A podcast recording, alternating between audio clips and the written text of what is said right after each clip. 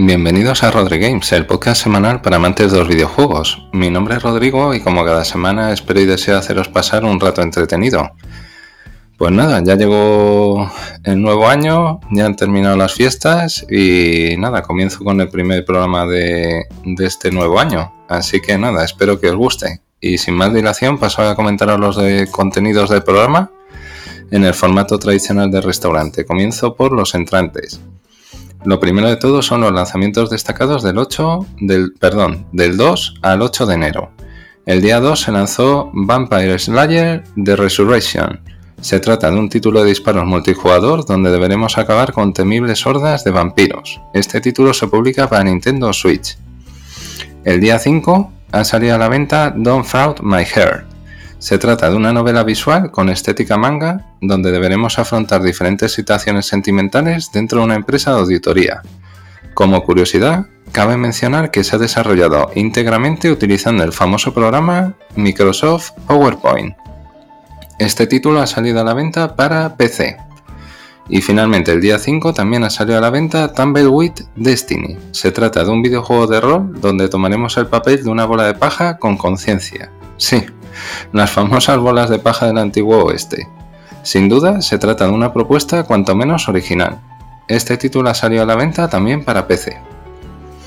Respecto a las noticias breves, comienzo por efemérides de comienzo de año. La primera de ellas hace referencia al Arkanoid. ¡Juegazo! Y no admito discusiones al respecto. El pasado día 26 de diciembre se cumple el 37 aniversario del lanzamiento de este videojuego para NES en Japón, Seguro que muchos de vosotros lo recordaréis por su planteamiento simple pero con un ritmo infernal, que nos picaba sin remedio para poder superar sus diferentes niveles. ¡Qué recuerdos más chulos!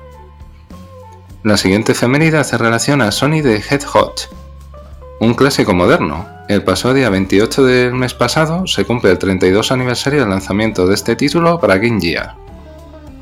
Recuerdo jugarlo en casa de mi amigo Javi en su flamante portátil, y quedarme con la boca abierta por la fluidez y calidad del título de Marras.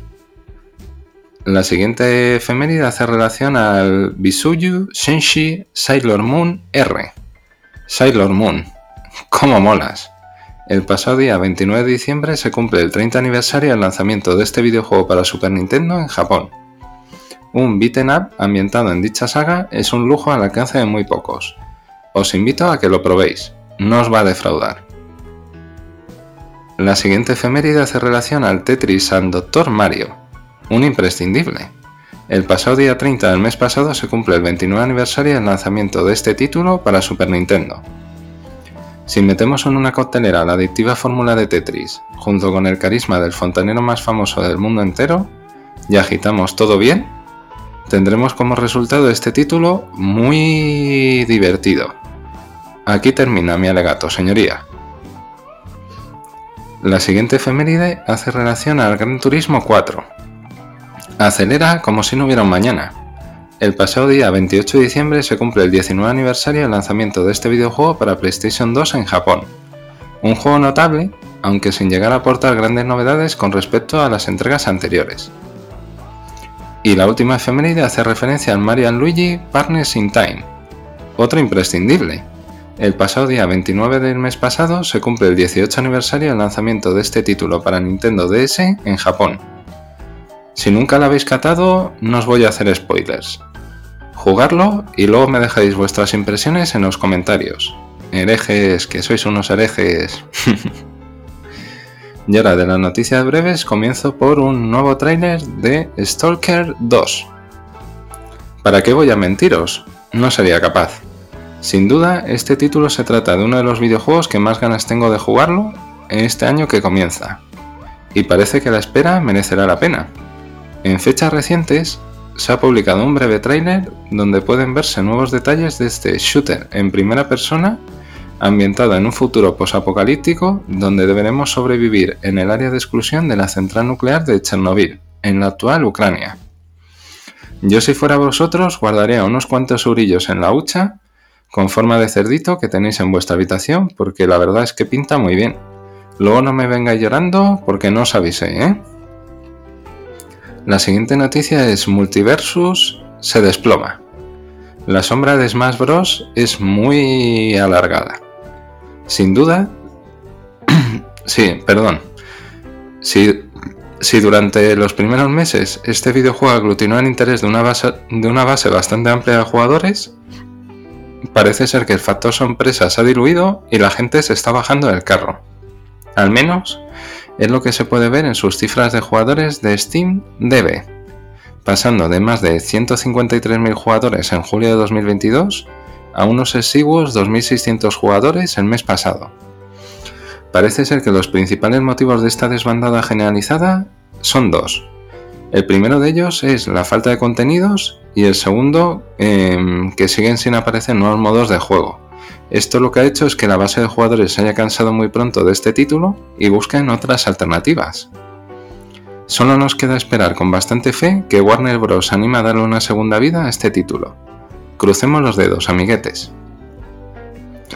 La siguiente noticia es la Kings League está en marcha. Ibai, Ibai está muy loco. Y eso la verdad es que mola bastante. El pasado día 2 de este mes dio comienzo la Kings League, donde participan viejas glorias del balompié como Iker Casillas, Chicharito, Kun Agüero, Tamudo, etc., junto con streamers como Pershita, DJ Mario y Adri Contreras. Las normas difieren en gran medida de las tradicionales, existiendo un saque de centro al más puro estilo del waterpolo, así como el uso de cartas que pueden decantar el resultado del partido a favor de uno u otro equipo. Por ejemplo, echar a un rival durante dos minutos, un penalti a favor o robarle esa misma carta al equipo rival. La segunda jornada, que se celebrará el próximo día 8 de enero, tendrá los siguientes enfrentamientos. En primer lugar, Ultimate Móstoles contra el Barrio. Segundo lugar, Los Troncos Fútbol Club contra Porcinos Fútbol Club. Tercer lugar, Gigantes Fútbol Club contra Rayo de Barcelona. En cuarto lugar, Pío Fútbol Club contra Sayans Fútbol Club. En quinto lugar, 1K Fútbol Club contra Aniquiladores Fútbol Club y en último lugar ex Bayers Team contra Cuni Sports. Desde aquí os invito a seguir este evento por el canal oficial de Twitch de la Kings League, así como la cuenta oficial de Twitter y por supuesto a través de su página web. Sin duda, es un soplo de aire fresco dentro del saturado mundo del deporte rey. La siguiente noticia son nuevos detalles sobre The Day Before ¿Otro juego de zombies? Seguro que muchos de vosotros estáis saturados, por decirlo finamente, de la moda de los muertos vivientes, pero os prometo que este nuevo título parece ser divertido. El pasado día 3 de este mes se publicó un breve tráiler sobre este MMO de supervivencia donde la propia supervivencia junto con la exploración serán fundamentales para sobrevivir en este mundo posapocalíptico y donde deberemos encontrar diferentes colonias de supervivientes que harán las veces de campamentos base para conseguir provisiones e intercambiar objetos.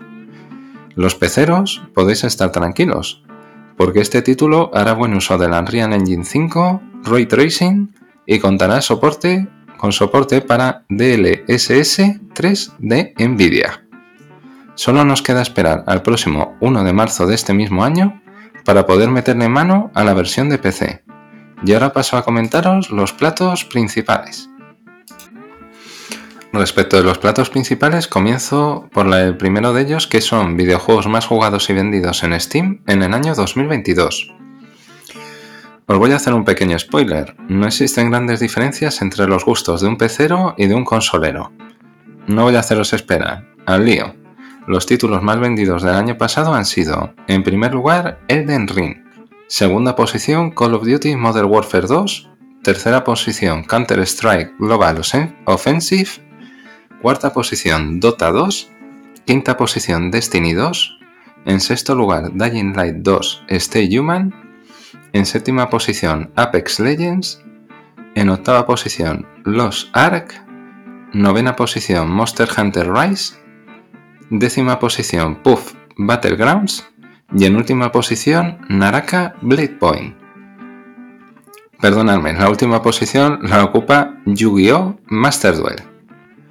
Y los más jugados han sido, en primer lugar, Call of Duty Modern Warfare 2, segunda posición Apex Legends, tercera Counter-Strike Global Offensive, cuarta posición Ark Survival Evolve, quinta posición Dota 2 sexta Destiny 2, séptima Dying Light 2 Stay Human, octava Elden Ring, novena Los Ark, décima Ghost Goose Duck, undécima Puff Battlegrounds y en última posición Yu-Gi-Oh! Master Duel.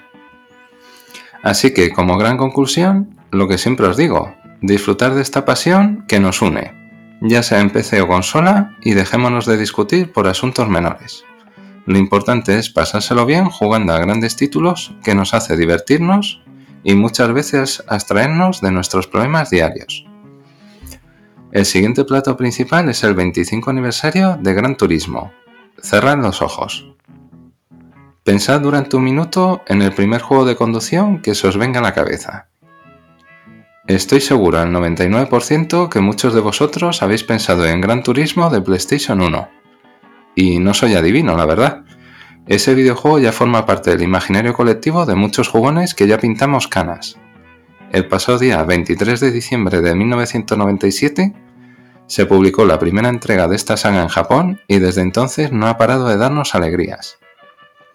En total, estamos hablando de 13 entregas que abarcan desde PlayStation 1 hasta la actual PlayStation 5, sumando un total superior a 90 millones de unidades vendidas.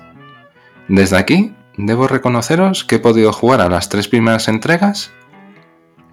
E igualmente desde aquí, hago un alegato por si existe algún alma cándida que quiera regalarme una copia de Gran Turismo 7 para PlayStation 5. La esperanza es el último de se pierde, ¿no? La siguiente plato principal es multa gigantesca para Epic Games. Llueve sobre mojado. Parece ser que las reglas para las multinacionales no existen y muchas de ellas se las saltan a la torera a sabiendas que la multa que les imponga el organismo correspondiente siempre les compensa. En esta ocasión es el turno de Epic Games. En fechas recientes han llegado a un acuerdo con la Comisión Federal de Comercio de Estados Unidos, la FTC, para el pago de una multa de 520 millones de dólares por haber violado la Ley de Protección de la Privacidad Infantil en línea, también llamado COPA, además de utilizar trucos de diseño, dark patterns, para engañar a millones de jugadores para que realizaran compras no intencionales. En primer lugar, en relación con las leyes de protección infantiles, la FTC alegaba que Epic incluía esas normas al recopilar información personal de niños menores de 13 años que jugaban a Fortnite sin notificar a sus padres estos datos ni obtener su consentimiento verificable. Por otro lado, este uso de patrones oscuros instaba a los usuarios de Fortnite igualmente a realizar compras involuntarias. Desde mi humilde opinión, estoy casi convencido que la jugada les ha salido rentable a Epic Games, y sospecho que estas sanciones económicas son muy bajas en proporción al beneficio económico y o reputacional que le ha generado a dicha compañía. Dejadme en comentario vuestras opiniones al respecto y si tenéis alguna idea que podría servir para que la industria pudiese regular de mejor manera este tipo de situaciones. El siguiente plato principal es el gameplay de Inazuma Eleven Victory Road of Heroes. Oliver Benji 2.0, claro.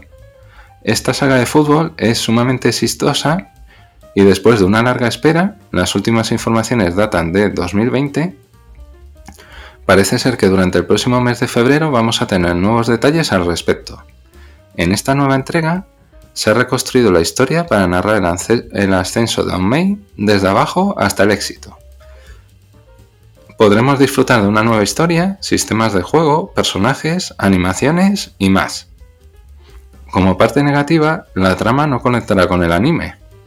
Pero estad tranquilos, porque el estudio desarrollador, Level 5, ha prometido que utilizarán sistemas de juego que recuerden a los inicios de la serie. Desde luego, a priori todo esto suena muy bien, y en mi opinión esta saga puede ser un excelente acicate para aquellos que todavía no tenéis la consola híbrida de la gran N aunque también sospecho que los Reyes Magos ya se me han adelantado. A que tengo razón, bribones. y ahora paso a detallaros el solomillo de esta semana, que es en concreto Mame, qué alegrías nos diste y lo que nos queda. Vamos a viajar al pasado, pero un pasado muy pasado para muchos de vosotros, millennials. Mame son las siglas del principal emulador de recreativas utilizado en PC. El creador de este programa fue Nicolas Salmoria, que publicó la primera versión del mismo en febrero de 1997. Aunque inicialmente fue creado para MS2, fue portado a Linux, Macintosh y finalmente a Windows con MAME32 en julio de 1997. Desde 2001, el desarrollo principal del emulador se realiza en Windows, donde cada mes se publica una nueva versión tanto de 32 como de 64 bits junto con su respectivo código fuente. La finalidad del mismo es preservar gran cantidad de títulos que se publicaron a finales de los años 80 hasta casi la actualidad, haciendo posible que casi todos podamos jugarlos en PC sin disponer de un equipo potente, puesto que se prioriza siempre la fidelidad ante el rendimiento. Para que os hagáis una ligera idea de la brutalidad técnica de la que estamos hablando, MAME es capaz de emular más de mil tipos diferentes de placas de recreativas de las empresas más conocidas, como son Atari, Capcom, Konami, Namco, Sega o Taito. Y ahora todos estáis dándole vueltas a la pregunta del millón. ¿Esto es legal? Voy a tratar de aportar algo de luz a este asunto. Algunas empresas, como Sony, han tratado de impedir que Mame emule algunos de sus productos, pero han fracasado. Tener y distribuir el programa es legal en casi todos los países, pero lo que no es legal es distribuir la gran mayoría de ROMs de los juegos. Estos juegos todavía están cubiertos bajo derechos de autor, por lo que solo es posible jugarlos si tenéis el título original y habéis realizado una copia personal sin intención de distribuirla. Otras empresas, como Atari, tomaron un camino distinto y en 2003 lanzaron 27 ROMs compatibles con MAME, de títulos propios, claro, aunque a cambio había que pagar por ellos. Esto es una alternativa legal que muchas empresas deberían ofrecer, ya que actualmente una de las pocas opciones para jugar a este tipo de juegos es piratearlos directamente. Este es el motivo por, lo que, por el que MAME no incluye directamente la emulación de estas consolas, y sería necesario buscar las BIOS de, las, dichas consolas que queremos emular para poder ejecutar sus juegos. Así que como ya somos mayorcitos, dejo esta última decisión en vuestras manos. Yo solo puedo deciros que este programa me ha, dado muchísimas alegrías durante muchos años y seguro que a muchos de vosotros se os ha escapado alguna lagrimita jugando algún juego mítico de vuestra infancia o adolescencia. Desde aquí solo puedo decir, ¡larga vida mame! Y ahora paso a comentaros los postres. Y respecto de los postres, comienzo por la rumorología, también llamado el salseo del mundo de los videojuegos. El primer rumor es Nintendo cancela Switch Pro. Fue bonito mientras duró. Después de daros la chapa durante varios programas en esta misma sección sobre las futuras bondades de la nueva consola híbrida de la Gran N, parece ser que al final todo va a ser un rumor. En fechas recientes, la compañía de Kyoto ha confirmado que no se va a fabricar un modelo Pro de la consola híbrida. Esto solo nos lleva a una gran conclusión.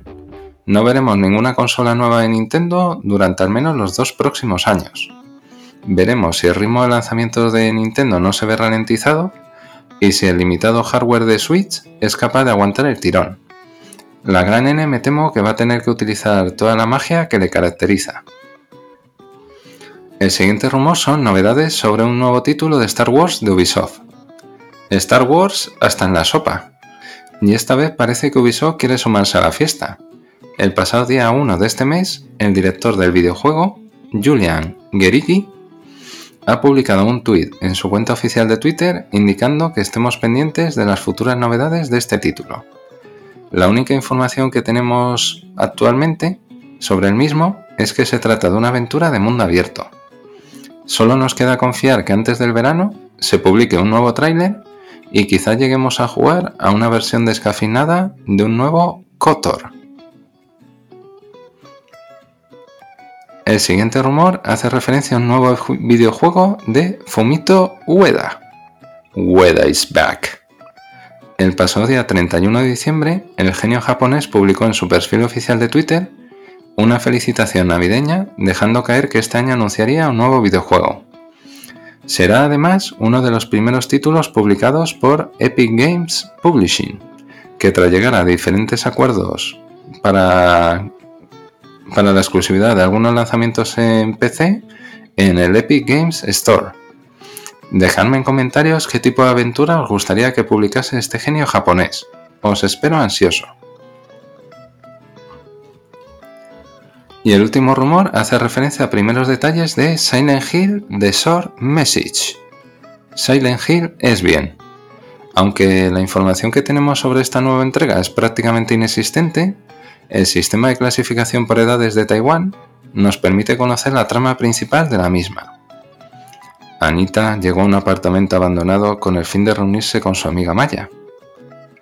Y de alguna manera se despertó para encontrarse atrapada en él debe escapar de sus propios miedos y de los monstruos que acechan en los pasillos, descubrir la verdad que se esconde tras los acontecimientos en los que está atrapada e intentar escapar antes de que su propio trauma consuma su voluntad de sobrevivir. Ahora, solo nos queda esperar que el salto generacional nos permita disfrutar de un producto con unos valores de producción elevados y no traten simple y llanamente de colarnos un producto de baja calidad aprovechando el tirón de esta IP. Y ahora respecto a noticias breves, eh, os comento la primera de ellas, que es el anuncio de Sun Max de Devil's Playhouse Remaster. La nostalgia vende, y mucho. El pasado día 31 de diciembre, el estudio desarrollador Skunk Games ha publicado un breve teaser sobre esta remasterización. Han confirmado que este título se publicará a lo largo de 2023, en primer lugar para PC para posteriormente lanzarse en otras plataformas. Dejadme en comentarios si habéis jugado a las entregas previas, Sun Max 6 The World Remaster y Sun Max Beyond Time and Space Remaster. La siguiente noticia es un nuevo título de Sonic y Juegos Olímpicos. El que no se conforma es porque no quiere. El pasado día 1 de este mes se ha filtrado una nueva oferta laboral de Sega Japón sobre un futuro título de Sony y Juegos Olímpicos. Los principales detalles son, estarían buscando gente con experiencia en Unreal Engine e igualmente gente con experiencia en juegos de acción, online y en plataformas como PlayStation 4, PlayStation 5, Xbox One, Xbox Series S y X, Nintendo Switch y PC. Veremos si este nuevo título resulta igual de entretenido que la entrega publicada en 2019. La siguiente noticia es el anime de Nier Automata. El anime parece que está viviendo una segunda juventud durante este comienzo del siglo XXI. El próximo 7 de enero de este año se publicará este anime ambientado en la famosa IP futurista. Aquellos afortunados que estéis suscritos a la, a la plataforma Crunchyroll podréis calmar vuestra ansia infinita. En dicho anime seguiremos los pasos de 2B aterrizando en la Tierra para enfrentarse a todos los males que atacan a la humanidad. En su camino, como no podía ser de otra manera, se cruzará con 9S y la aventura de ambos arrancará de la mano. Postdata. Voy a haceros una confesión. Hace relativamente poco compré Nier Automata GOTI para PlayStation 4. La verdad es que le tengo unas ganas muy serias de ponerme a jugarlo. Dejadme en comentarios si mis expectativas están totalmente justificadas o soy un fanboy sin remedio. y la última noticia es GKD Mini Plus. Otro juguetito nuevo para empezar el año. Ya sabéis que soy así. En este caso, la compañía GKD ha lanzado un nuevo dispositivo que hará las delicias de los amantes de las consolas portátiles. Os cuento sus principales características. Dispone de una pantalla IPS de 3,5 pulgadas con resolución 640 x 480 píxeles. Igualmente dispone de un procesador Rockchip RK3566 de 4 núcleos Cortex A55 a 1,8 GHz junto con una GPU Mali G52 2EE. Dispone de memoria RAM de 1 GB y batería de 3000 mAh.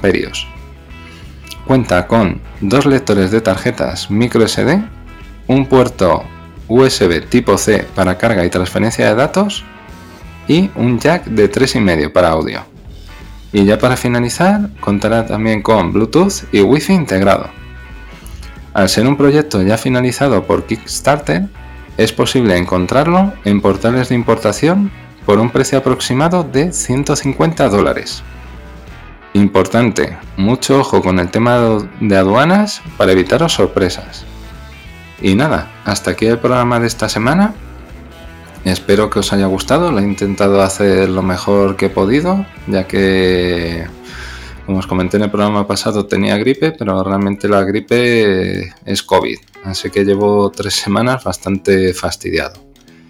Así que nada, lo dicho, espero que hayáis tenido un buen comienzo de año, que os hayan traído muchas cosas los Reyes Magos y mm, espero y deseo que, en estos días, hasta que os toque volver a vuestras tareas habituales, os dediquéis a jugar a los videojuegos que os han regalado o que os habéis autorregalado. Así que nada, a disfrutar mucho. Besos y abrazos, hasta pronto, chao, chao, chao.